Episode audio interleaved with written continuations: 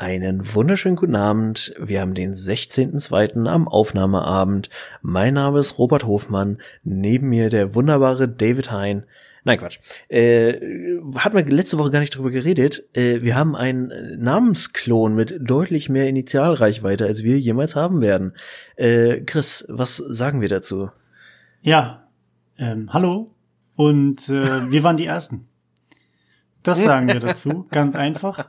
Ähm, und zumal man ja auch sagen muss, also ähm, nichts gegen den anderen Podcast und so, aber wir sind ja bei Pech und Schwafel geblieben und ähm, ein vergleichbarer Podcast mit deutlich mehr Reichweite ähm, hat sich sehr an dem Film angelegt. Also da, da ist noch ein bisschen mehr. Kann man, kann man heutzutage noch abgekupfert sagen? Gibt es sowas überhaupt noch? Hm. Weiß ich nicht. Stelle ich mal in den Raum. Schwierig. schwierig. Aber gut, nichtsdestotrotz, wir sind ja Originale, die beiden Kollegen sind Originale. Also warum, warum denn streiten? Warum diese Häme, Martin? Es ist Dienstag, es ist Abend, es ist wunderschön. Ich habe hier meinen gute Nacht Tee. Ähm, das ist gelogen, es ist Saft. Und äh, ich bin ich bin bereit für eine gute Folge. Ich habe ich hab mir auch vorgenommen, jetzt gut drauf zu sein. Wir haben äh, die letzten Wochen oder auch Monate quasi uns immer wieder immer zwischendurch beschwert über Corona und über unsere Arbeit und alles Mögliche. Und äh, ja, ein bisschen mehr positive Vibes rüberbringen jetzt durch den Podcast. Das ist mal jetzt meine Aufgabe. Mhm. Kannst du auch weniger bekifft dabei klingen? Kannst du nicht wenigstens zugeben, dass dein Saft eigentlich Bier ist? Kannst du nicht zugeben, dass dein Saft Bier ist? Äh, daraus bastel ich was. Nee, die, die, das tatsächlich, ich habe mir, ähm, ich stand vor der großen Entscheidung und ich bin mit dem, mit meinem üblichen Saftdealer nicht mehr, äh, nicht mehr zufrieden. Ähm, und bin jetzt auf ähm, ACE Drink, Drink, ACE Drink umgeschwenkt ähm, und trinke den auch quasi nicht nur morgens, sondern ähm, mhm. immer. Genauso wie Frühstückssaft ist für mich auch so eine Sache, die trinke ich ja, trinke ich ja immer. Ist mir ja vollkommen egal. Ähm, und jetzt die große Frage, was ist der Unterschied zwischen ACE Drink und äh, Frühstückssaft? Mm, ich habe bei ACE Drink immer noch so ein, es gab mal in, bei mir in der Jugend in der Gegend so ein, so ein Möhren ACE Saft aus einer Glasflasche. Der schmeckte eigentlich ziemlich geil, war halt auch so ein Multivitaminsaft. Ähm, das wäre so das, was ich am ehesten damit assoziiere. Ja, es ist die Karotte. Ähm, ich weiß nicht, vielleicht kennen wir ja sogar den, den, denselben Saftdealer oder die Dealerin. Äh, dieser, dieser, ich habe das Gefühl, dieser, dieser super intensiv nach, nach Karotte schmeckender Frühstücks-AC-Gesundheitsdrink, dass es den nicht mehr gibt. Mhm. Ist der aufgrund irgendwelcher Schwermetalle oder sowas Belastungen raus im Sortiment genommen?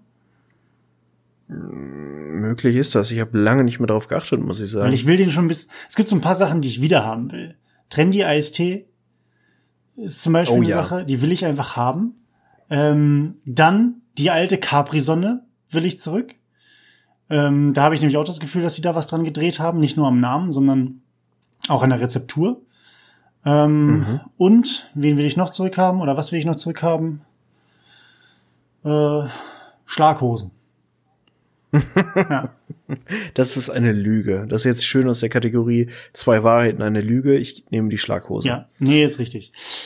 Ähm, ich muss ja, muss ja gestehen, ich habe ja, ich bin auf die, auf die Capri Sun bin ich ja gekommen, weil ich äh, Blutspenden war. Und da kriegt man ja immer sein schönes Paket am Ende. Äh, oh, sein ja. Futterpaket. Mhm. Und da war eine Capri Sun drin.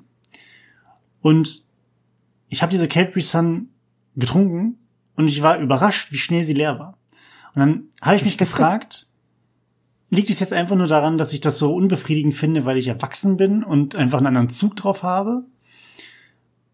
Oder ist es allgemein so, dass diese Portionsgröße einfach, selbst egal ob man erwachsen ist oder Kind oder wie auch immer, dass es einfach viel zu wenig ist? Ist es Strategie, dass man sagt, diese Menge fixt dich an und dann willst du mehr und dann kaufst du eine zweite und eine dritte? Ich glaube schon. Also ich war tatsächlich nie so der Capri-Sonnen-Fanatiker, weil ich's immer, weiß ich nicht, hat mich nie so richtig angefixt. Und wenn, dann auch wirklich das Original, dieses Orangenzeug. Aber ich weiß ich nicht, Capri-Sonne ist halt auch sowas, das kaufst du als Privatperson ja nicht einzeln. Also da gehst du ja nicht in den Supermarkt und denkst dir jetzt eine Capri-Sonne, sondern kaufst du ja so ein 20er-Pack und dann reicht das für eine halbe Stunde und dann hast du aber auch Zucker für den Rest ja, deines Lebens. das stimmt. Das ist so, es gibt so manche Lebensmittel oder manche, manche Produkte, das, das sind keine, das sind keine Einzelstückprodukte. Das sind, das sind Faust, Faustprodukte. Die greif, da greifst du hin, nimmst eine Faust voll mit. So, und die Capri-Sonne ist ja automatisch, gibt's ja schon in diesem Pack, diese 20er, 10er, 20er, 15er Pack. So. Und ähm, was ist, die Frage ist, was ist für dich noch so ein typisches Faust, Faustzugreifprodukt, was man eigentlich nicht einzeln kaufen kann? Boah, da müsste ich ja nicht eigentlich vieles nennen. Ähm, klingt jetzt super kacke, weil irgendwie nicht wirklich faustgroß, sondern schon eine Ecke größer. Aber diese typischen Milchbrötchen, du so eine Tüte von kriegst, die so im Supermarkt äh, verkauft werden. Das ist sowas, äh, da kann ich mir auch gerne mal, und das ist, da, da musste ich auch einen harten Entzug durchmachen, um das nicht mehr zu tun. Äh, also irgendwann so Anfang Studium habe ich da echt von gelebt, von den Dingern. So einfach mal so eine Packung beim Einkaufen mitnehmen und auf dem Weg nach Hause mal eben wegschnabulieren und dann hast du im Endeffekt Teigwaren äh, von der Größe deines Kopfes äh, weggeatmet. Ja. Äh, gut, ist auch größtenteils nur Luft, aber trotzdem irgendwie Luft mit Zucker. Und Milch. So, insofern, das ist gut äh, für dich. Das ist Milch. Milch ist gut für die Knochen. Ja, Richtig. genau. Ja. Ja, also Mhm. das wäre so ein Ding. Oder weiß ich nicht, auch einfach mal so eine, äh, ich meine, Kinderschokobons müssen wir Nee. nicht drüber reden. Äh, So, aber äh, ich glaube, so alles in die Richtung. Auch einfach Dinge, die man gerne kauft, wenn man hungrig einkaufen Ja. geht. Ich muss sagen, ich habe ich hab das eine Zeit lang sehr, sehr gut gekonnt. Jetzt mittlerweile ähm, weniger gut, aber ich bin auch immer nicht in dem, in dem Diabetes-Level. Aber ähm, ich kaufe mir gerne einfach fürs, fürs Feeling und weil der Geschmack anders ist, gerne irgendwelche so Softdrinks oder irgendwelche Sachen aus der Dose. Dann kaufe ich mir übrigens alles, alle Marken, die wir nennen, wir werden nicht gesponsert, ne? Nur by the way und so, ne? Ist klar. Ähm, ich, Könnten wir, könnten, auf jeden Fall, ähm, wenn wir die Anfrage kriegen. So, persönliche Präferenz. Ähm, ich kaufe mir ab und zu so zum Beispiel eine Dose von Dr. Pepper oder sowas. Weil ich da mal, Mhm. mal so eisgekühlt ähm, dann halt Bock drauf habe. Das Problem ist, wenn ich diese Dose dann austrinke, bin ich immer, wenn ich, wenn ich weiß, wenn ich sie in die Hand nehme und schon merke, die ist so leicht, dass jetzt der letzte Schluck drin ist, dann bin ich immer ein bisschen traurig. Weil ich will ja nicht, dass es aufhört.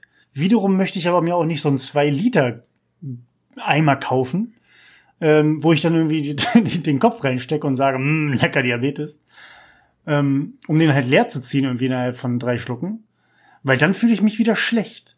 Das heißt, dieses Spiel, Mhm. nicht nur dieses Spiel mit dem Branding, ähm, wo steht's im Regal, die ganze Einkaufspsychologie, sondern auch das Mengenthema ist ein ganz großes. Und da gibt's einmal diese, diese kleinen Größen, die einen vielleicht ja so ein bisschen anfixen. Und dann gibt's aber auch diese Bottiche, wo du weißt, okay, das ist jetzt hier irgendwie, ähm, keine Ahnung, Zuckersirup im 5-Liter-Eimer. So, au- auf Vorrat, weil wird ja eh nicht schlecht. So. Mhm. Ähm, aber ich habe ehrlich gesagt auch noch nie, klar, in den USA haben die das ja eh mehr, diese, diese Super-Size-Packung. Aber zum Beispiel habe ich auch noch nie jemanden mit so einem, mit so einem 5 Liter oder 10 Liter Kanister irgendwo rumlaufen sehen und, und den aufs Band gestellt, so, ne? Im Sinne von, ja, ich habe vor, mein Leben wegzuwerfen. Ja, aber ist auch bei einem Getränk, was Kohlensäure beinhalten sollte, auch nicht sonderlich klug, da einen 5-Liter-Eimer von zu kaufen. Aber ich hatte so ein, so ein Erlebnis mal, ich war irgendwann in einer, schlag mich tot, achten Klasse oder so, mal auf einem zwei Wochen England-Austausch in Eastbourne. Und da hatten wir dann auch so auf, äh, oh, das sieht lecker aus, das kaufen wir mal, so ein 4 Liter Eimer orange Plörre gekauft. So ein, so ein klassische äh, Orangenlimonade halt und haben dann auch festgestellt, dass das Konzentrat ist und irgendwie äh, in einer Unterkunft, wo du nicht wirklich Wasser aus der Leitung kriegst, relativ schwer umzusetzen, das tatsächlich zu konsumieren. Ja. Ja, okay, wenn du kein, kein sauberes Wasser hast, dann bist du natürlich am Eimer. Ne? Also dann, dann Mhm. genauso wie diese ganzen äh, Soda Stream, Soda Max, wie sie auch alle immer heißen, diese, diese Sirup, dieses Sirupzeug, ähm, habe ich eine Zeit lang auch benutzt und da habe ich gesehen, die haben jetzt neue Ange also für mich neue Angebote hier von ganzen Cola, Mezzomix, Sprite, also von den ganzen Marken tatsächlich, Mhm, die da ja. ausge, ausge, ähm, ausgelagert wurden, beziehungsweise da einfach in die Charge mit rein sind. Ähm, ich bin so ein bisschen intrigued, das Ganze einfach mal auszuprobieren, um dann wahrscheinlich mein Leben einfach zu verfluchen. Weil dann kaufe ich mir lieber eine zwei Liter Cola und fühle mich dann auch schlecht. Also. Ja, aber alleine aus Plastik- und Nachhaltigkeitsgründen. Gut, ich meine, ich gucke mir die Dinge auch immer im Laden an und denke, das sieht auch halt, das ist ja die gleiche Verpackung wie so ein Duschgel. Das irritiert mich immer ein bisschen an der Nummer. So, dass du dann so eine so eine Duschgel-Packung, wo Pepsi draufsteht, äh, vor der Nase hast. Aber äh, abgesehen davon finde ich so Soda-Stream schon ganz sinnvoll. Aber da ich Wasser zumindest nie mit Kohlensäure trinke äh, ist das für mich eigentlich jetzt nicht so relevant. Nicht? Okay. Was, was stört dich an Wasser mit Kohlensäure? Ähm, ich trinke gerne Wasser und ich trinke auch gerne viel Wasser und Kohlensäure hält mich davon ab. Also A finde ich, es ruiniert den Geschmack eines Wassers und B finde ich, hält es mich mechanisch einfach davon ab, viel zu trinken. Weil dann ne, Luft und bla mhm. und alles irgendwie kacke. Und äh, ja, nee, also deswegen absolut kein Bedarf. Also das mit dem, das mit der, der die Trinkgeschwindigkeit oder die, die, ähm, wie leicht das Trinken funktioniert, dass es natürlich erschwert wird durch die Kohlensäure, da bin ich voll bei dir. Ich vertrete aber den Punkt, dass Kohlensäure dazu zur, zur Geschmacksentfaltung von Wasser führt. Weil halt äh, zusätzlich noch eine, kann sein, dass ich ja vollkommen Blödsinn erzähle, aber dass ja dann dadurch zusätzlich noch etwas drin ist. Ich habe immer das Gefühl, wenn ich, wenn ich was, stilles Wasser trinke, dass ich abgestandenes Wasser trinke, also was da einfach so, so, so, so, so ein Vasenwasser, was du einfach nur äh, fünf Tage lang hast in die Sonne gestellt. Und ähm, wenn ich das dann trinke, denke ich mir immer so, oh, es schmeckt nach Staub. Es schmeckt nach, nach so einem verstaubten Dachboden. Und ähm, mhm. das, selbst wenn die Flasche frisch auf ist, das, und das, das mag ich nicht. Ich habe dann das Gefühl, dass ich quasi weniger Flüssigkeit zu mir nehme, als ich es gerade eigentlich tue. Und ähm, deswegen bin ich ein großer Verfechter von Kohlensäure. Und äh, ich meine, kann ja nicht schlecht für mich, also kann ja nicht schlecht für einen sein, oder? Also Kohlensäure kann doch nicht schlecht für einen Menschen sein, oder? Nö, also du hast, du setzt Treibhausgase frei in dem Moment, wo du dich übergibst, aber hey, ist ja, nein Quatsch. Aber äh, ich grundsätzlich gehe ich sogar mit, weil die nie. meisten Niemals. Ich, äh, aufstoßen ist, glaube ich, auch eher das äh, Wort, was ich ja. gesucht habe, aber egal. Nee, aber äh, muss man auch sagen, die meisten stillen Wasser schmecken einfach auch nicht so geil. Also weil sie entweder so abgestanden oder modrig oder zu salzig oder zu wenig salzig oder so. Da bin ich auch schon relativ picky. Äh, Menschen, die mich kennen, werden auch äh, ziemlich sicher wissen, welches stille Wasser ich vorrangig trinke. Ähm, aber also ich sobald ich mal wieder eine Wohnung habe, wo ich auch äh, perspektivisch lange drin leben werde, beziehungsweise wo ich äh, weiß, dass äh, sie mir gehört, werde ich mir auch in irgendeiner Form entweder einen Wasserfilter holen oder so eine, also äh, richtig traumhaft wäre natürlich so ein Kühlschrank mit so zwei Türen, wo so ein Wasserzapfdings mit Filter drin ist. Weil, also meine Eltern haben so ein Ding und das ist einfach der Hammer. Das Wasser schmeckt so unfassbar gut. So, da bräuchte ich dann wirklich auch kein gekauftes stilles Wasser mehr. Was eh relativ sinnlos ist, aber irgendwie auch nicht. Ja, da sind wir in Deutschland, glaube ich, noch ganz gut dabei. Ich weiß nicht, ob es überall so ist, aber mit der, mit der Grundwasserqualität halt einfach, die aus der Leitung kommt, ähm, dass das ganz gut machbar ist und auch von der, von der Qualität, wie gesagt, ganz gut ist wenn du da in anderen Regionen halt einfach da irgendwo hinreist in Urlaub und dann da schon ähm, überall die Warnschilder sind mit, naja, im Hotel einfach kein oder auch grundsätzlich kein Wasser, was irgendwo, was nicht abgepackt ist, äh, trinken, ähm, da kannst du das dementsprechend halt nicht machen. Das heißt, Soda, Soda diese ganzen Soda-Mischgedöns-Zeugs müsste ja eigentlich den Markt komplett nur dorthin verlagern, wo die Leute das auch machen können. Zumindest unbedacht. Und was ist eigentlich aus diesen Wasserfiltern von früher geworden? Diese, diese, diese Werbung liefen früher rauf und runter. Wo das Wasser so innerhalb von zwei Stunden irgendwie durchgefiltert ist und du dann sagst, oh ja, jetzt entkarbonisiert. oh, ich habe neulich ein richtig geiles Video gesehen, wo wir gerade bei Wasserfiltern sind. Ähm, musste mal nachgucken. Es gibt einfach so eine Videoreihe von Leuten, die so, keine Ahnung, alles Mögliche durch Wasserfilter laufen lassen und dann quasi eine Blindverkostung machen, was das ist. Okay. So von wegen Tomatensaft durch einen Wasserfilter gejagt und solche Geschichten. Es ist krass. Es ist wirklich krass. Die Leute kommen auf die wildesten Ideen, was das ist. So irgendwie bei äh, Tomatensaft kam irgendwas, ich glaube irgendwie wie so so eine so eine Essig äh, Salz Mischung oder sowas raus. Also wirklich ziemlich fernab von dem, was es ursprünglich mal war und es sieht auch total komisch aus. Okay. Ja gut, mm, wenn der Wasserfilter nicht davon kaputt geht, kann ich das vielleicht auch noch irgendwann mal probieren. Aber ähm, ja, alles für die Klicks, ne? Das ist so, das ist so ja. das Motto. Aber apropos alles für die Klicks, Martin. Hast du schon einmal in deinem Leben, in dem du auch Internet nutzt und äh, YouTube-Videos guckst, schon einmal mhm. ein Video gesehen, wo Leute über ein, das sogenannte Van-Life berichten? Äh, ja, tatsächlich. Also vor allem eher Richtung Instagram. Da habe ich ein paar Seiten gehabt, denen ich auch temporär mal gefolgt bin, wo eben so Projekte waren von wegen, ja, ich kaufe mir einen Van und dann baue ich mit dem mal zu meinem Eigenheim um. Und ich finde das ganz geil, muss ich wirklich sagen. Ist ein, ist ein cooles Hobby, ist, glaube ich, jetzt auch im letzten Jahr noch mal interessanter geworden. Also ja, die Frage kann ich mit Ja beantworten. Wäre das denn auch etwas für dich, was du in irgendeiner Art und Weise für deinen grenzen wir, grenzen wir es mal ein, die nächsten fünf Jahre deines Lebens in irgendeiner Art und Weise dort in, mit in Berührung kommen würdest? Mm, ja. Also ich muss sagen, ich würde es dann mehr für die ganze äh, Richtung Festival im Ursprung machen, einfach weil ja, sind also äh, in einer normalen Welt ist das halt schon eins meiner größten Hobbys im Sommer, mhm. so. Und da ich Camping grundsätzlich ziemlich beschissen finde und absolut nichts damit anfangen kann. Das einzige, was mich in ein Zelt bringt, ist schon wirklich ein Festival. Und das auch möglichst so kurz wie es geht. Äh, wer, also ich habe es in den letzten Jahren dann immer gemacht, dass ich mein Auto genommen habe und da mit Matratzen und so drin gepennt habe. Einfach um ein bisschen mehr Luxus zu haben, aber so ein Van, wo du dann auch so ein bisschen Kücheneinrichtung und so ein Zeug hast, wäre dann quasi so der Next Step, den man sich mal überlegen könnte.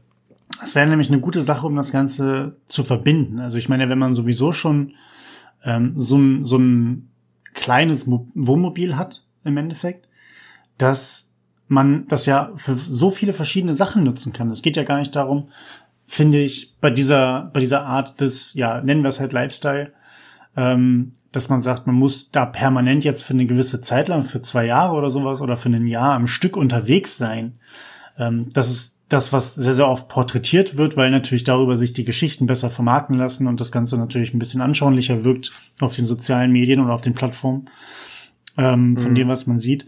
Ich finde aber gerade so dieser, dieser Aspekt des, ich hab so ein Ding und ich kann damit auch mal am Wochenende irgendwo hinfahren. Oder ich kann damit wirklich, wenn ich dann mal meine drei oder vier Wochen Urlaub habe am Stück, dann eine größere Tour machen. Oder halt sowas, wie gesagt, wie du meintest, es ist ein Festival. Ich habe mir ein paar Tage Urlaub genommen und fahre dann damit einfach hin und ich habe halt einfach ein bisschen mehr Luxus als normalerweise. Weil das ist nämlich mhm. auch eine mhm. Sache. Ich bin jetzt nicht der Festivalgänger, so wie so wie du es bist, aber ich hätte auch Bock drauf, mehr ähm, wieder da in die Richtung zu machen. Was mich halt abschreckt, ist, ich bin ja eh nicht so der größte Fan eigentlich von so vielen Leuten und von Menschen allgemein. Ist mir eher ein bisschen suspekt. Nur ähm, da möchte ich dann so ein bisschen meinen eigenen Space noch haben. Da bin ich vielleicht ein bisschen snobbig aber mh, mm, es wäre schon schön, nicht unbedingt zwingend in einem Zelt oder in einem kleinen, kleinen Auto zu schlafen. Und mhm, ähm, auf jeden Fall. Das, oder vielleicht auch einfach morgens, muss keine Dusche sein oder so, aber einfach, keine Ahnung, so den, den eigenen Space, um quasi sich auch einfach mal kurz eben mit dem Waschlappen oder sowas mal eben sauber zu machen oder so. Ähm, da hätte ich auch mega Bock drauf. Und dann halt natürlich das Main-Feature, damit dann größere Touren machen zu können. Und ähm, ich hatte mich damit noch nicht so unfassbar intensiv auseinandergesetzt. Das ist noch ein bisschen Traumtänzerei bei mir tatsächlich. Ähm, aber ich habe schon ein bisschen in die Richtung überlegt, ähm, quasi nicht das komplett selbst auszubauen, sondern was zu kaufen, was schon eine gewisse Grundausstattung mhm. hat und dann das Ganze quasi nur noch zu modifizieren. Gerade so als erstes Projekt. Ähm, um, weil ich glaube tatsächlich, wenn man sich da haben ja Leute auch schon Bücher drüber geschrieben, wie man so ein Ding restauriert, äh, nicht restauriert, renoviert und das Ganze ausbaut und worauf man achten muss, etc. Und ich glaube, egal wie man es macht, man hat immer bei dem nächsten Video die nächste, den nächsten Van, der irgendein Feature hat, das cooler ist, wo man sich dachte, ach Mensch, hättest du daran mal gedacht. und deswegen was Fertiges holen und dann darin quasi nur ein bisschen ähm, ausbauen, üben und den Rest quasi einfach so nehmen, wie er ist.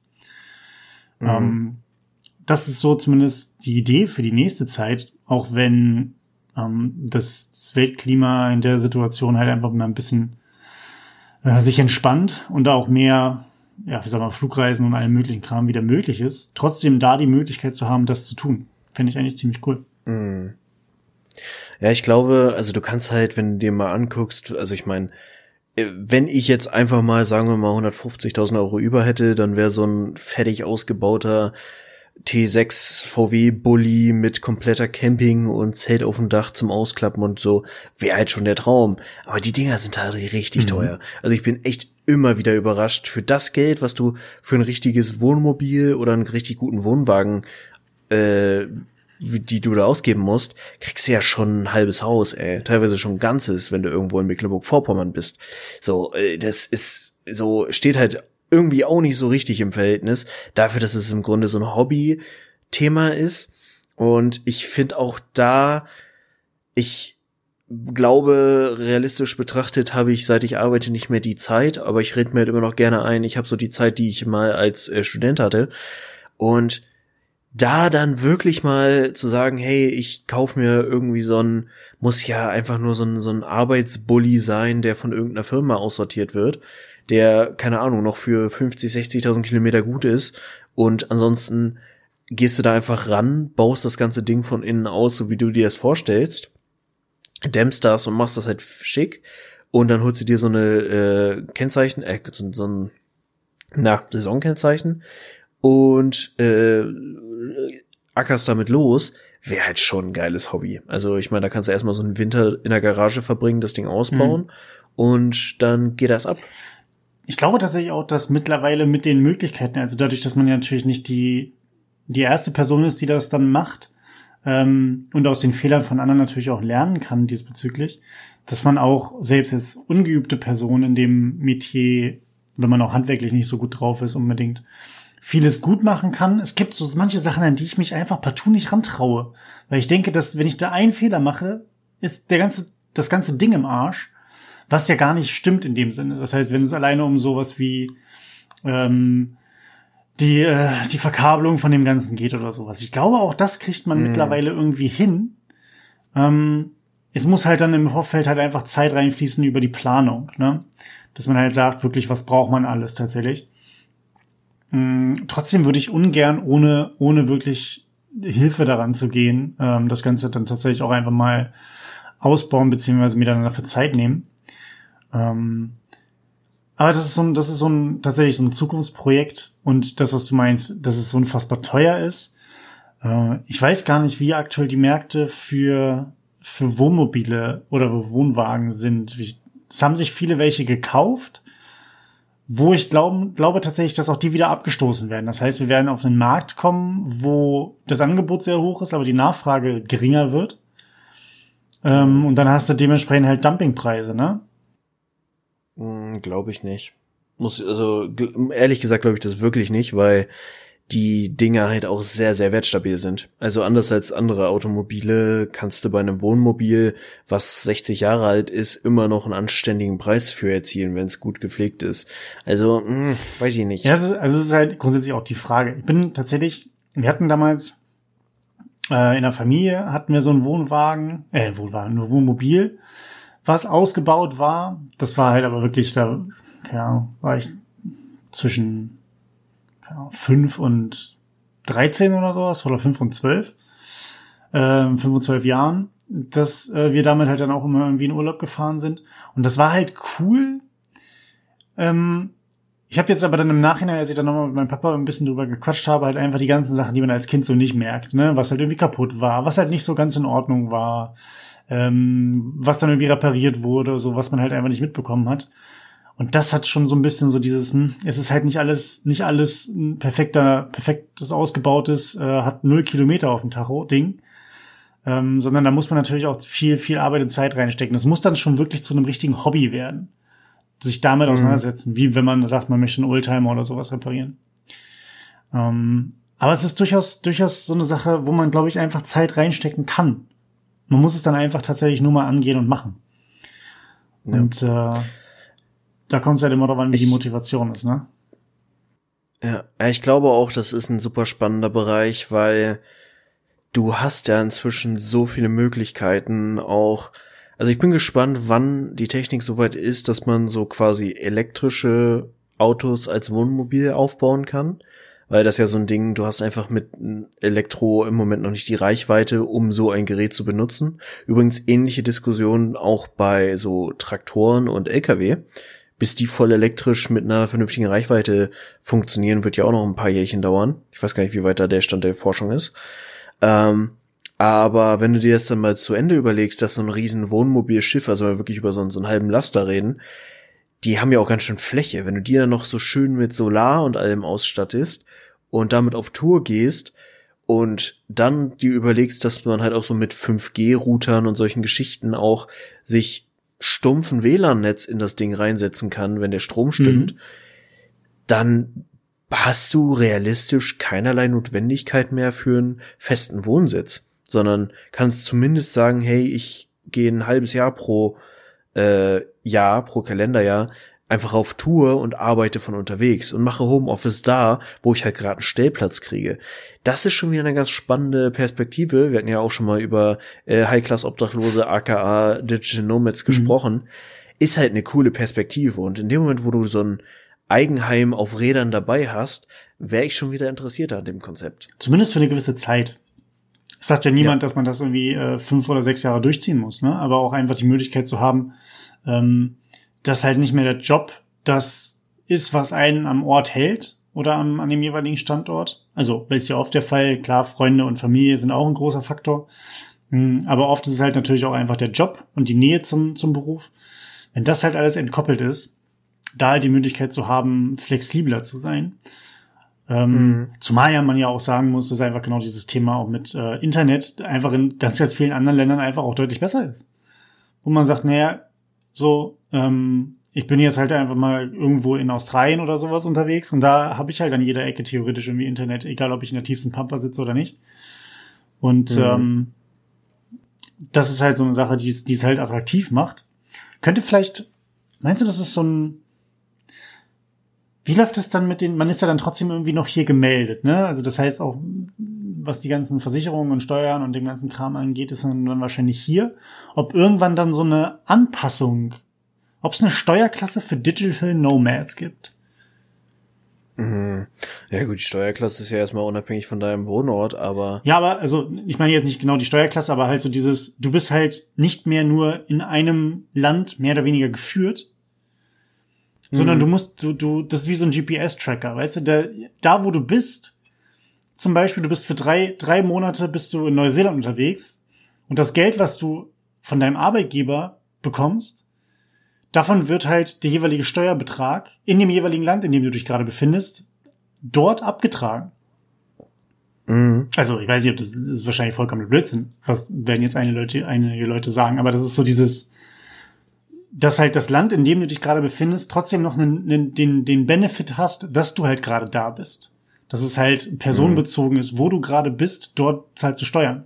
Und nicht. Ja. Aber ich weiß nicht. Müssen wir, müssen wir, müssen wir genauer mal drüber nachdenken. Ob das. Äh ja, aber es, äh, also wenn man sich mit dem Thema Entsendung und so mal auseinandersetzt, es kommt ja immer darauf an, wie lange du in welchem Land bist und wo dein Hauptwohnsitz ist und wo deine Anstellung ist und Arbeitsvertrag und schlag mich tot. Aber auch das ist ja wieder ein sehr deutsches Prinzip, dass so deine Meldeadresse so der Kern allen Übels ist, was Deutschland von dir haben möchte.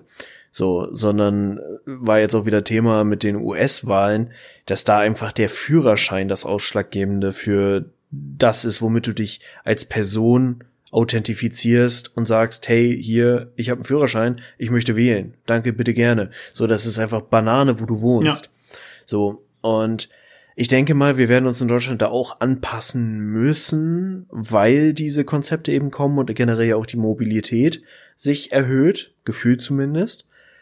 Ähm, aber so ganz, also ich habe ja lange gesagt, der Kassenbon wird die letzte Institution des Papiers sein. Inzwischen bin ich sogar noch eher der Überzeugung, der Stempel wird die letzte Institution der, äh, des Papiers sein, weil ohne Stempel keine Rechtsgültigkeit in diesem Land. Ja, das ist so das, was, was, also nein, das ist ein, das ist ein doofer Spruch, den muss ich umformulieren. Ähm, Deutschland wird sehr, sehr vieles äh, dieser Welt hinterlassen. Positiv, sowohl als auch negativ. Aber ich glaube, wenn man später, sagen wir mal so in 200 Jahren oder sowas auf das Ganze zurückblickt, wird man nicht sagen, von wegen sowas, ja, die, also man wird sagen, die, die Griechen haben die Demokratie erfunden, haben, haben die in die Welt gebracht und die Bürokratie, ja, das waren die Deutschen. So. Ich hab, ich weiß es mhm. nicht, ob es ein Land gibt, wo, wo Bürokratie noch mehr geliebt und gelebt wird als hier. Vielleicht die Schweiz. Weiß ich nicht. So, war ich noch nicht, kann ich noch nicht Ma beurteilen. Keine Ahnung, mag ich auch nicht drüber philosophieren, ehrlich gesagt, weil also ich glaube, so Länder in Asien haben es vereinzelt auch nochmal, einfach weil da auch manche Dinge hierarchischer stattfinden. Sicherlich, ja. Aber keine Ahnung. Also ja, es ist schon sehr deutsch, so Bürokratie und der ganze Scheiß. Ja. Aber das ist, wir können das alles einfach rausklammern, indem wir einfach sagen, wir sind alles Weltenbürger. Aber dann wüsstest du ja nicht mehr, wen du, wann, wen du deine Steuern zahlst. Vielleicht gibt's keine Steuern mehr. Irgendwann. Na, natürlich an die UNO. Das ist ein Kartenspiel. Das habe ich hier auch noch stehen.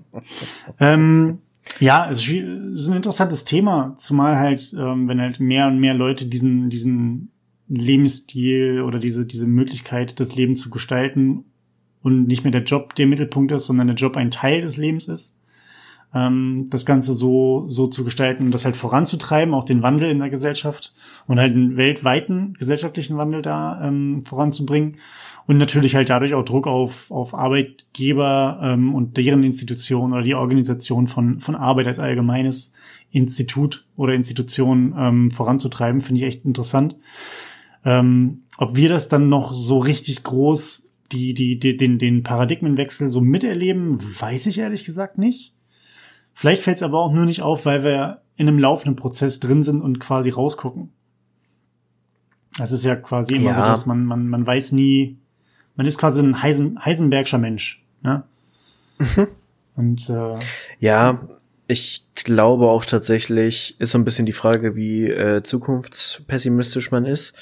Aber ist halt alles noch gerade so aus der 21. Jahrhundert, uns geht's voll gut und wir leben im puren Überfluss äh, Perspektive. So, da führst du dann halt solche Diskussionen weiß ich nicht, wenn in 50 Jahren die äh, Polkappen geschmolzen sind, werden wir wahrscheinlich auch andere Probleme haben, als äh, wie ist das mit der Meldeadresse und den Steuern in Deutschland. Doch, doch, weil von den Steuern werden Dämme gebaut. Ja, um die äh, Fluten an Flüchtlingen wegzuhalten wahrscheinlich. Okay, das, das war böse, böse das hast du gesagt. Nein, das ist, also ja, na klar, es wird sich super viel, super viel verändern und äh, wer weiß, ob überhaupt nachfolgende Generationen ähm, diesen, diesen Drive überhaupt noch haben, was, was für, für Umweltfaktoren dann noch mit reinspielen, etc. Das, äh, wo kam dieser Spruch her, dieses, darüber lässt sich nur spekulieren? War das nicht irgendwie immer so, so ein, das, das Wort zum Sonntag in so einer Serie oder so? Ich weiß es nicht. Mm, ich habe gerade eher so ein dieses typische Anwaltseinspruchs, das ist Spekulation, äh, Ding im Kopf dazu. Ja, nee, das meinte ich nicht. Naja. Das ist Spekulation. Das ist Spekulation. Aber hey, Chris. Was? Wo wir schon bei so einem schönen Beispiel sind. Was wäre dir denn wert, also wärst du bereit, wenn ein Arbeitgeber dir quasi die Rahmenbedingungen für so eine remote und ortsunabhängig mögliche Arbeit äh, zu gewähren, wäre dir das das wert, dass du dafür auf einen Teil deines Gehalts oder Aufstiegschancen oder eben andere Motivationsgründe verzichtest im Austausch dafür? Also wenn ich wirklich ähm, mich da reinfuchse und wirklich sowas sage, wird ist vollkommen egal, aus welchem Fleckchen Erde ich agiere, ähm, dann Durchaus, ja. In meinem aktuellen Zustand, so wie es bei mir jetzt gerade ist, dadurch, dass ich natürlich auch, muss man auch sagen, eine, eine, eine relativ schnelle und gute Verbindung irgendwie zur Arbeit habe, wenn ich in die Öffis steige und da 20 Minuten später da bin, ähm, habe ich auch nichts dagegen und wir hatten das Thema ja auch schon mal, dass wir mittlerweile auch den persönlichen Kontakt wieder sehr schätzen ähm, oder auch mal eine persönliche Besprechung, äh, wenn man mal physisch da war, ähm, Sommer letzten Jahres mhm. oder ja, zwischen Sommer und Herbst letzten Jahres. dass es tatsächlich auch nicht verkehrt ist und halt einfach auch manche Dinge über Videokonferenzen und Besprechungen, äh, virtuelle Besprechungen nicht zwingend abbildbar sind. Ähm, deswegen bin ich aktuell noch in der Situation, dass ich sage, ich würde nicht auf Gehalt verzichten, beziehungsweise ich würde dieses Angebot in Kauf nehmen, aber nicht als 100%igen Ersatz meiner Arbeitsleistung oder meiner, meiner Präsenzarbeitsleistung. Mhm. Ähm, da ich aktuell sehr zufrieden bin mit dem, wie es läuft, dass ich mal im Büro bin, aber auch mal für eine ganze Woche sagen kann, ich bin zu Hause. Ähm, so, mhm. so eine Mischung finde ich sehr, sehr toll. Wenn natürlich, und das liegt dann aber auch tatsächlich sehr, sehr stark an dem, was ich tue. Ähm, wenn tatsächlich der Kontakt zu Leuten so, so, das klingt zwar doof, aber so weit runtergefahren würde, dass man sagt, man hat festge festgefahrene Meetings oder fest, festgelegte Meetings, ähm, Joe Fix und den ganzen Kram und das ist alles festgezurrt und vergleichsweise wenig spontan. Ähm, und man hat selber einen, einen Aufgabenplan, den man, den man in einer gewissen Art und Weise abarbeitet und das ist quasi wie so eine, so eine super eingeölte Maschine. Dann wäre mir das tatsächlich vollkommen recht zu sagen, ich verzichte auf mein Geld und kann dafür aber von wo arbeiten, von wo ich will. Dadurch, mhm. dass es mhm. das aber nicht zumindest bei in meiner aktuellen Situation nicht so ist, ähm, ist es das, was mich halt davon abhält, zu sagen, jawohl, ich will alles nur von Remote machen, weil es halt einfach die Arbeit insgesamt gerade auch einfach nicht ermöglicht oder hergibt. Mhm. Ähm, kann aber tatsächlich irgendwie, vielleicht gibt es um die Ecke die nächste Arbeitsstelle, auf die man sich irgendwann mal vielleicht bewirbt, ähm, die das sofort äh, ermöglicht, wo ich sage, ja, alles klar, von mir aus zahl mir irgendwie, zahl mir die Hälfte. Ähm, und dafür bin ich halt aber flexibel in dem, wie ich es mache. Das mhm. für mich ist der erste Faktor da tatsächlich einfach die Arbeit immer noch selbst. Ähm, und halt der Kontakt zu, zu den Menschen, inwieweit der wichtig ist. Wie ist das bei dir? Mm, es ist ja ein Stück weit eine Fangfrage gewesen, weil das ja quasi auch die These voraussetzt, dass man nicht so, also dass man nicht so gute Arbeit leistet, wenn man unterwegs ist, wie wenn man eben vor Ort ist. Und da gehe ich nicht wirklich mit. So, weil ja, es ist ein Unterschied und es gibt gewisse Faktoren, die einfach in einem Präsenztermin anders sind oder besser sind, gerade was die Kommunikation angeht, als in einem Videomeeting. Müssen wir uns nichts vormachen aber ich habe jetzt auch neulich mal wieder ein Interview von einem sehr intelligenten Menschen gehört, nämlich von, keine Ahnung, wie er hieß, ist auf jeden Fall irgendwie Innovations- und Digitalisierungsmensch bei der Otto Group, also Versandhandel Otto, wenn ich mich recht entsinne. Und der sagte dann so schön provokativ, und das habe ich sehr gefeiert innerlich, so, ja, jetzt beschweren sich die ganzen Leute, die im Homeoffice sitzen, dass die Kultur leidet und man kann sich gar nicht mehr abstimmen und es, der, der, die ganze Stimmung ist so im Arsch. Und sagte dann so, ja, war, hattet ihr vorher denn eine super gute, vernetzte, offene Kultur und Leute sind zum äh, Bier und Tier am Abend gekommen und Co. Oder erwartet ihr jetzt, dass das stattfindet im Digitalen, obwohl es noch nicht mal in Präsenz geklappt hat? Mhm. Und das ist tatsächlich ein sehr guter Punkt dabei, weil er berichtete dann so aus dem Alltag, den sie hatten ähm, und haben jetzt, dass sie wirklich alles, was sie irgendwie in Präsenz hatten, nämlich wirklich Netzwerkveranstaltungen und äh, so so Leitlinientreffen und Arbeitsgruppen und so, haben sie digital umgesetzt. Inklusive, das fand ich sehr schön, dass sie so ein äh, Kennenlernen-Meetup gemacht haben, halt in Remote und haben dann quasi alle Teilnehmer zufällig zusammengewürfelt in Vierergruppen und haben dann quasi denen eine virtuelle On äh, Autofahrt als äh, Kennenlernen und äh, einfach mal informell quatschen äh, Zeitraum eingeräumt. Das heißt, die haben dann einfach mit vier wildfremden Leuten quasi eine Fahrgemeinschaft gebildet, in Anführungsstrichen, und haben denen erstmal anderthalb Stunden Raum gegeben, um sich kennenzulernen. Und danach ging es dann quasi in die eigentlichen Arbeitsgruppen und äh, Veranstaltungstermine und so weiter und so fort. Und das fand ich sehr, sehr cool von der Perspektive mhm. und habe mich ein Stück weit auch einfach sehr ertappt gefühlt mit den Diskussionen und den Erfahrungen, die ich jetzt so in meiner Firma in den letzten Monaten gemacht habe. Nämlich dass in meinem Team, wo wir vorher schon sehr gut in der Kommunikation waren, das auch weiterhin sehr gut klappt und wir uns ziemlich reibungslos adaptiert haben an die Situation. Aber so in der Firma insgesamt und in dem Empfinden, was viele Leute haben von der Situation, ist es echt nicht gut gelaufen und viele waren auch einfach unvorbereitet, weil sie vorher schon sehr äh, in ihren Inseln, in ihren kleinen Plateaus gearbeitet mhm. haben. Das mh, mm, ist eine Sache, war bei uns tatsächlich heute sogar Thema, dieses, ähm, wenn es halt, wenn es vorher nicht gelebt worden ist, kannst du es halt durch, durch mh, virtuelle, also durch, durch die, bleh, nochmal, wenn es nicht gelebt wurde vorher in Präsenz, kannst du es halt nicht im virtuellen einfach mal eben so überstülpen. Ähm, mhm. Und eine neue, eine neue Kultur äh, so reißerisch gesagt, mal eben einzuführen, ist halt auch schwierig, weil es schon, glaube ich, noch von vielen auch noch als Sonderstatus gesehen wird und nicht als Möglichkeit, sondern als gezwungenes Übel, ich muss das jetzt so machen. Ähm, mhm. Merke ich immer wieder bei den Leuten, die halt Unterricht machen bei uns, beziehungsweise Seminare gestalten, die halt vom 14.2. zum 7.3. hinfiebern, bloß den Präsenzunterricht wieder, bloß den Präsenzunterricht wieder und ähm, sich da quasi irgendwie mit dieser mit dieser neuen Möglichkeit, die so lange vor sich herschieben oder so ähm, ja minimal nur durchführen, ähm, weil sie halt wissen, okay, ich reiße den ganzen Laden halt hier mehr oder weniger eh wieder ein, sobald ich meinen geliebten Präsenzunterricht wieder machen kann.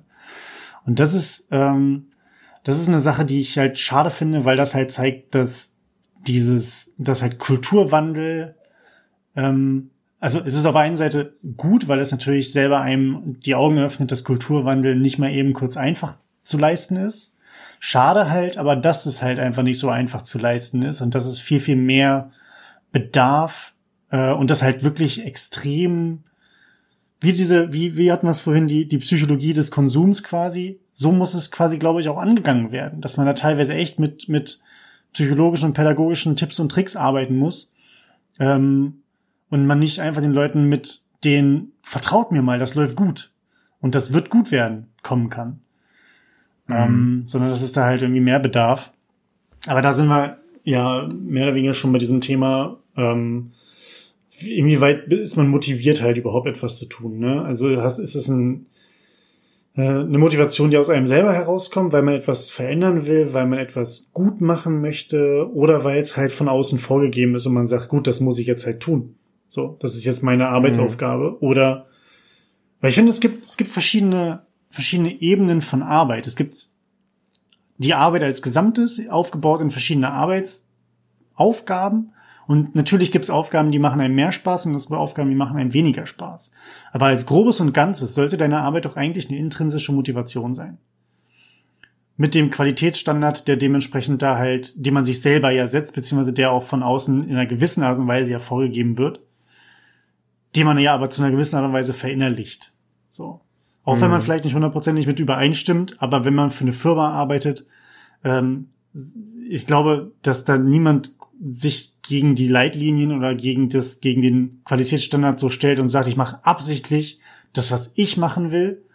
Ähm, gerade wenn es darum geht, dass der Standard, den man selber erschafft, schlechter ist als der, der so gesetzt wird, weil es zieht einen ja meistens mit hoch.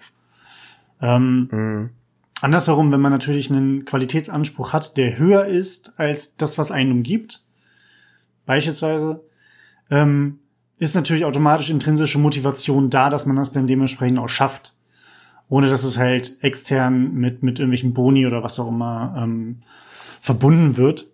Und da muss ich sagen, von dem, was, was ähm, ich die letzten, ja, ja doch zehn Jahre, über, knapp über zehn Jahre immer so mit, ähm, mit in der Arbeitswelt ähm, mal da gewesen, mal raus gewesen, ähm, so mitgekriegt habe, für mich selber extrinsische Motivation ist schon schön, weil es auch eine gewisse Art und Weise von, also ein guter, guter Ansporn an sich ist. Allerdings muss ich sagen, mhm. ist die, die intrinsische Motivation allgemein, die Arbeit gut zu machen und so ein den, den Anspruch, den man sich selber schafft und der ja mit einem selber wächst, mit der eigenen Arbeitserfahrung wächst, das ist für mich immer noch eine Sache, die halt viel, viel mehr im Vordergrund steht, als wenn du das schaffst, kriegst du den und den Bonus. Das ist mm. für mich tatsächlich irgendwie eine Sache, die hatten wir das Thema schon mal damals, als ich in der Bank gearbeitet hatte, war mir externe Boni egal, weil ich die Arbeit so bescheiden fand. Ähm, und das konnte mich jetzt nicht unter der Couch unter hervorholen, dass ich da irgendwie äh, tolle Dinge tue. Oder ne, auch nicht tolle Dinge tue. Aber so diese, diese, diese intrinsische Motivation, die Arbeit einfach gut zu machen, ist bei mir halt irgendwie im Vordergrund. Ich denke mal, bei dir ist das ähnlich, oder? Mm, ja, auf jeden Fall. Ich glaube auch, also ich, ich merke, dass es auch immer mal wieder so ein bisschen wechselt. So vom Kern der Sache habe ich mir meinen Job oder zumindest die Stelle, die ich jetzt mache, schon bewusst ausgesucht, weil es einfach mir als Person oder als Charakter sehr entspricht. Das heißt, so im Kern steht bei mir Personalentwicklung auf dem, äh, auf dem Arbeitsvertrag und ich bin schon der Meinung, dass man äh, eben über die Weiterentwicklung von Menschen, über die, das zur Verfügung stellen von Wissen, über das Ausrichten des gebotenen Wissens an die Anforderungen des, äh, der Arbeitswelt und der, der momentanen Situation extrem viel Motivation bei anderen und extrem viel Potenzial schaffen kann. Ja. Und das ist eben was, was mich sehr treibt und weshalb ich den Job im Kern sehr schön finde. Wobei ich immer mal wieder entsetzt bin, weil es ist halt auch so ein Job, der oberflächlich betrachtet nicht sonderlich viel Mehrwert bietet, gerade in so klassisch hierarchischen Unternehmen. Und wie wenig, also das ist halt so oberflächlich wirkt es super easy, aber im Detail steckt da so viel drin. Und lustigerweise haben wir den Satz vorhin schon mal gehabt im Vorgespräch, in einem, in einem anderen Kontext. Ähm, und letztlich dann auch, wenn du Richtung, also das Ganze größer aufmachst, Richtung Organisationsentwicklung, Veränderung einer Strategie und Ausrichtung einer Strategie. Und diesen ganzen Themen, da ist so viel drin. Und das ist halt das, was mich wirklich antreibt, zu sagen, ich möchte Organisationen weiterbringen und ich möchte die Menschen möglichst so ausrichten und so viel begleiten können, dass sie einen motivierten und letztlich auch zufriedenen Job machen. Und das auf allen Aspekten. Das heißt, in dem Moment, wo Leute frustriert sind, in dem Moment, wo Leute sich überfordert fühlen, in dem Moment, wo Leute äh, Angst haben müssen, nicht mehr mitgenommen zu werden, verlieren sie halt die, die Motivation und verlieren aus meiner Perspektive auch die äh, Leistungsfähigkeit. Das sind alles Stellschrauben, an denen man als Arbeitgeber arbeiten kann.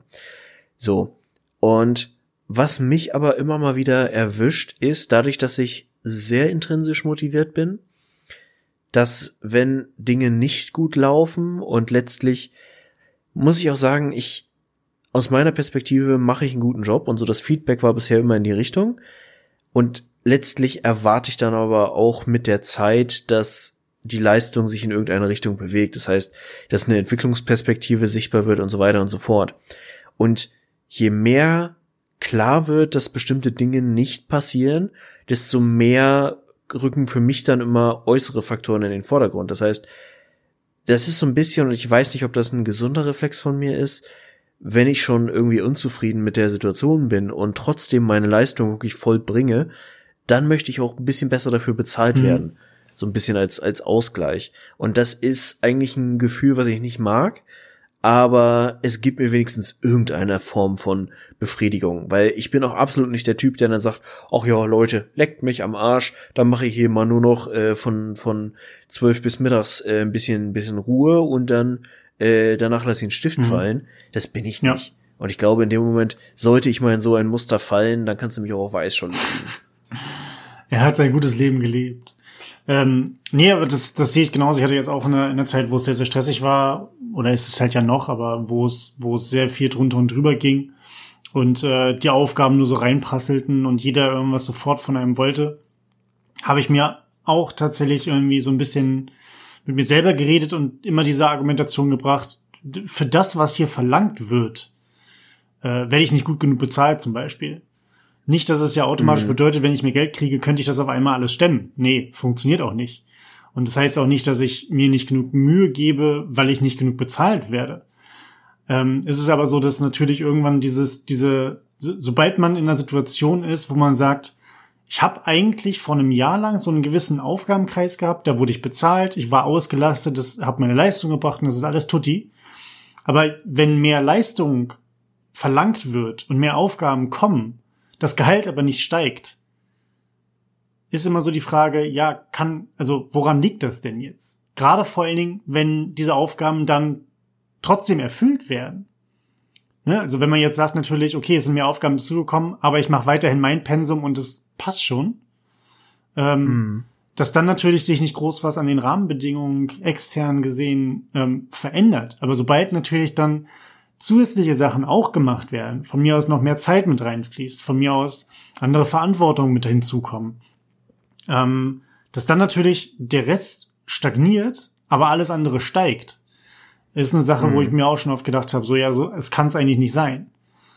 Und ähm, ich weiß nicht, wie es bei dir war, aber ich bin dann tatsächlich auch in so eine Abwehrhaltung gegangen. Nicht, dass ich dann, so wie du auch nicht, aber dieses, ähm, dann lasse ich halt irgendwie den Stift fallen und mache halt gar nichts mehr oder ich mache halt nur noch meinen Stiefel und alles ist gut. So bin ich halt auch nicht. Ich habe aber schon einen anderen Ton teilweise auch bei Kolleginnen und Kollegen angeschlagen, wo ich, was ich früher immer gesagt habe mit, ja, okay, ich mache das sofort und ich habe es mir sofort auf die Liste geschrieben als To-Do, wo ich jetzt den Leuten sage, okay, es kann dauern. Ich weiß nicht, wann ich dazu komme. Punkt. Ne? Mhm. Also wo man dann auch einfach mal, das ist für andere Leute wahrscheinlich tag und tagtäglich gang und gäbe, die mit ihren 400 unbeantworteten Mails im Postfach oder so. Aber so, so bin ich nicht und so war ich bisher zum Beispiel auch überhaupt gar nicht. Und das, wenn ich irgendwie da 30 Mails habe, die nicht beantwortet sind, dann, dann, dann juckt irgendwas bei mir im Kopf, ähm, weil ich es gerne halt erledigt haben möchte.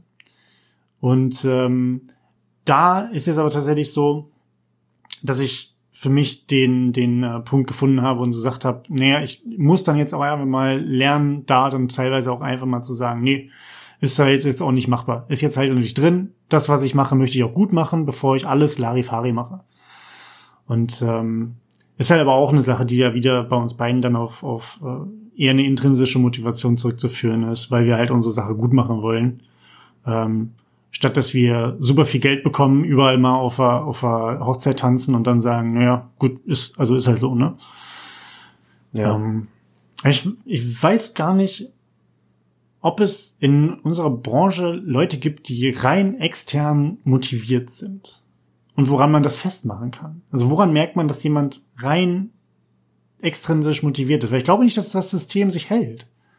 Dass niemand kann mhm. permanent nur extrinsisch motiviert werden. Ja, wobei das ist ja ein sehr vielschichtiges Thema, muss man auch dazu sagen. Und ich habe jetzt gerade wieder eine neue Auszubildende bei uns in der Abteilung im Durchlauf gehabt und habe mit der da auch drüber gesprochen, dass ich weiß nicht, ob du diesen Moment mal bewusst durchlaufen hast, aber bei mir war es eben im Rahmen von einem äh, ja zusätzlichen Schulungsqualifizierungsprogramm im Bachelor, was ich gemacht habe damals. Ähm, letztlich auch überhaupt mal drauf zu schauen, welche Werte sind dir denn in deinem Berufsleben wichtig? So, ist es Sicherheit? Ist es eben das Gefühl, ich will einen Arbeitgeber, der für mich sich dadurch auszeichnet, dass er regelmäßig sein Gehalt mhm. auszahlt mhm. und ich um Gottes Willen auch in 30 Jahren noch genau an der gleichen Stelle sitzen kann und immer noch Geld verdiene? So, und dann hast du einfach eine andere Art von Motivation und letztlich hängt das ja auch sehr mit deiner Lebensspanne zusammen, so. Wenn du irgendwann sagst, hey, ich möchte ein Familienvater sein, der 30 Stunden die Woche arbeitet, um seine Familie durchzubringen und damit hat sich's dann auch, dann hast du eine ganz andere Art von Anspruch, als wenn du irgendwie sagst, hey, ich bin gerade so in meiner wilden Phase, ich habe das, ich bin gut ausgebildet, ich bringe Leistung, ich hinterfrage Dinge und ich möchte jetzt hier die Welt retten. So, dann hast du natürlich auch wieder andere Werte, die sich daraus ableiten. Ja.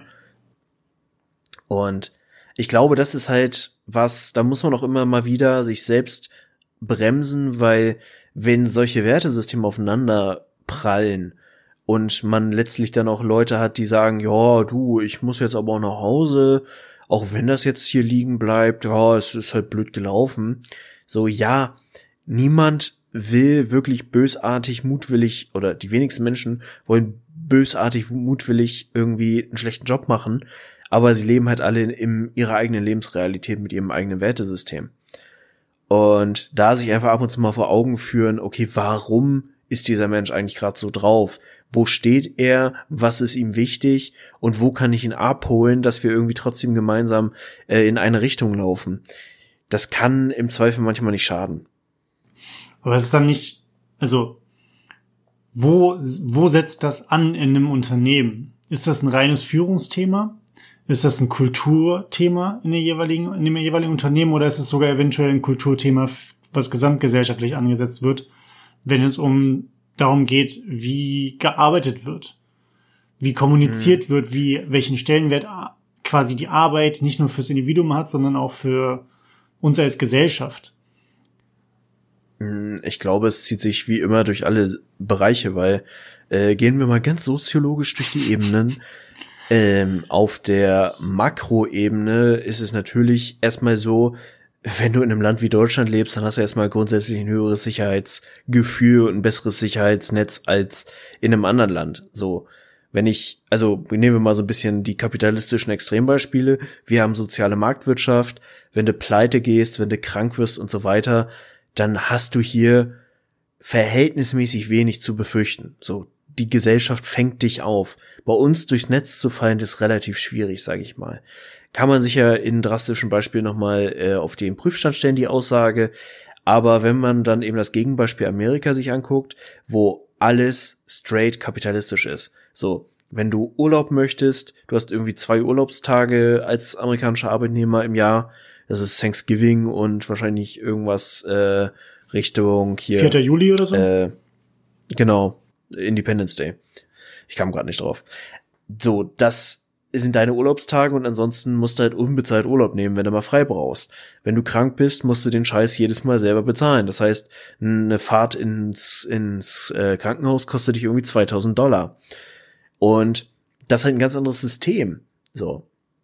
Auf der Meso-Ebene als Arbeitgeber musst du halt immer drauf schauen, okay, was bin ich für eine Firma? Will ich jung, dynamisch, gut aussehend und leistungsorientiert sein? und irgendwie die, die ganzen hungrigen, bestabschließenden Menschen von der Uni haben, die irgendwie innerhalb von zwei Jahren 100.000 Euro verdienen wollen? Oder bin ich halt das konservative Familienunternehmen, was irgendwo eine ruhige Kugel schiebt, zwar irgendwie auch wachsen will, aber in einem gesunden Rahmen und was einfach so auf seiner Ebene gut ist und gut bleiben möchte? Und das ist halt einfach was, was auch einen bestimmten Schlag an Menschen mit sich bringt. Und auf, und das ist meiner Meinung nach mit einer der größten Faktoren. Als Führungskraft musst du das natürlich auf dem Schirm haben. Und das sehe ich auch als verdammt nochmal die Pflicht einer jeden Führungskraft, zu wissen, okay, was geht gerade im Leben meiner Leute vor? Was wollen sie eigentlich?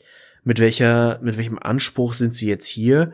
Und passt das auch in meinem Team äh, so zusammen? So habe ich Leute, die irgendwie wirklich nur äh, von Dienst nach Vorschrift machen? Habe ich Leute, die wirklich an den Ketten ziehen und äh, den Laden verändern wollen und einfach nur eine Richtung vorgegeben haben wollen? So und hast du Leute, die auch im Zweifel kurz vor der Rente stehen und sagen, Leute, ihr könnt mir eh nichts mehr erzählen, ich bin eh bald raus. Ja. Das ist also das ist halt Danke erstmal für die soziologische Analyse. Äh, die Mi Mi ähm, Mikroebene hat noch gefehlt. Ähm, aber da muss sich natürlich halt jede Person, das hat man ja vorher schon ein bisschen gemacht, jede Person selber so ein bisschen an die Nase fassen. Ähm, um mal zu schauen, was, was möchte ich denn selbst. Ich glaube, es ist für viele Leute immer noch schwierig, ähm, und allgemein natürlich nicht nur für viele Leute, eigentlich fast für alle, sehr, sehr schwierig, so einen Überblick auch über den Arbeitsmarkt zu haben und zu behalten. Ähm, und diese ganzen Faktoren, die wir hier so mal eben in den Raum werfen und besprechen oder einfach nur irgendwelche Begriffe ähm, hineinwerfen, äh, das halt alles irgendwo zu verorten und sei, sich dann halt selber auch zu verorten in diesem ganzen, in diesem ganzen Konstrukt. Ähm, mit dem, was möchte ich denn, was gibt mir meine Umwelt, ähm, welche Trends gibt es, welche Auswege gibt es, was gibt es für Optionen. Ähm, das alles im Blick zu behalten, ist nicht einfach, um trotzdem halt irgendwie nicht, und das ist eine Sache, die wo ich zum Beispiel, ich will niemanden verurteilen, dem das passiert, absolut auf gar keinen Fall. Ähm, ich will halt einfach nur nicht in diesen, in so einen Sog reinkommen, im Sinne von, das hatten wir auch schon öfter das Thema, das war schon immer so, das ist schon immer so und der Arbeitsmarkt gibt das vor, wie es zu sein hat. Weil mhm. ich nämlich die Meinung halt ja, wie bei so vielen, bei Politik, bei, bei gesellschaftlichem Wandel halt einfach dieses, naja, klar sind, sind auf der Meso-Ebene und auf der Makroebene sind Akteure unterwegs, aber die treibende Kraft ist die Mikroebene und zwar das ist, ist halt jeder Einzelne selbst.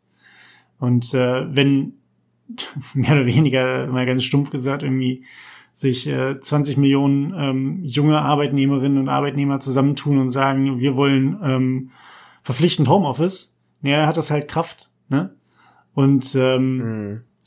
da, da halt für Veränderungen zu sorgen, ähm, aus der eigenen Motivation heraus und nicht einfach immer nur das anzunehmen, was von irgendjemandem halt runtergebetet wird. Ähm, klingt natürlich jetzt leichter, als es ist. Klar, keine Frage. Ähm, ja. ja, da kommen auch wieder so diese ganzen Veränderungs- und Generationskonflikte und die ganze Scheiße dazu. Und ich habe im Moment wirklich dieses Thema so auf der Hasskappe, das kannst du dir gar nicht vorstellen. Aber ich bin halt selber auch so ein Mensch, mir kannst du immer gut mit Fakten und Argumenten kommen und ich stelle mich da wirklich jeder Diskussion. Aber wenn es dann irgendwann nur auf so ein, das haben wir schon immer so gemacht und so dieses ohne irgendeine Art von Evidenz oder irgendeine Art von von äh, nachvollziehbarer Entscheidungsfindung, da verlierst du mich ganz schnell und da werde ich auch richtig richtig, also nicht, dass ich dann nach außen zornig werde, das kommt selten mhm. vor, aber ich ich man verliert mich innerlich schon sehr. Und ich meine, letztlich, äh, dafür habe ich, glaube ich, wahrscheinlich auch Soziologie studiert, äh, auch wenn ich den Teil des ersten Semesters erst richtig verstanden habe, als ich es im Master dann quasi als Tutor fürs erste Semester beigebracht habe. So dieser Le Normallebenslauf, der bei uns viel vorgegeben wird, der ist ja völlig illusorisch. Der ist ja seit 40 Jahren einfach nicht mehr existent.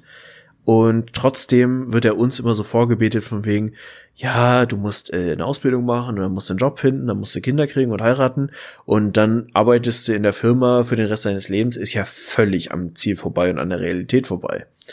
So, dafür hast du ja heutzutage immer mehr Wechsel und ich habe mal so einen schönen Artikel gelesen, der hieß, glaube ich, die Super Mario Karriere, dass du einfach viel mehr links und rechts und oben und unten durch die Gegend springst, je nachdem, was gerade zu deiner Lebensphase und deinen Ansprüchen äh, passt.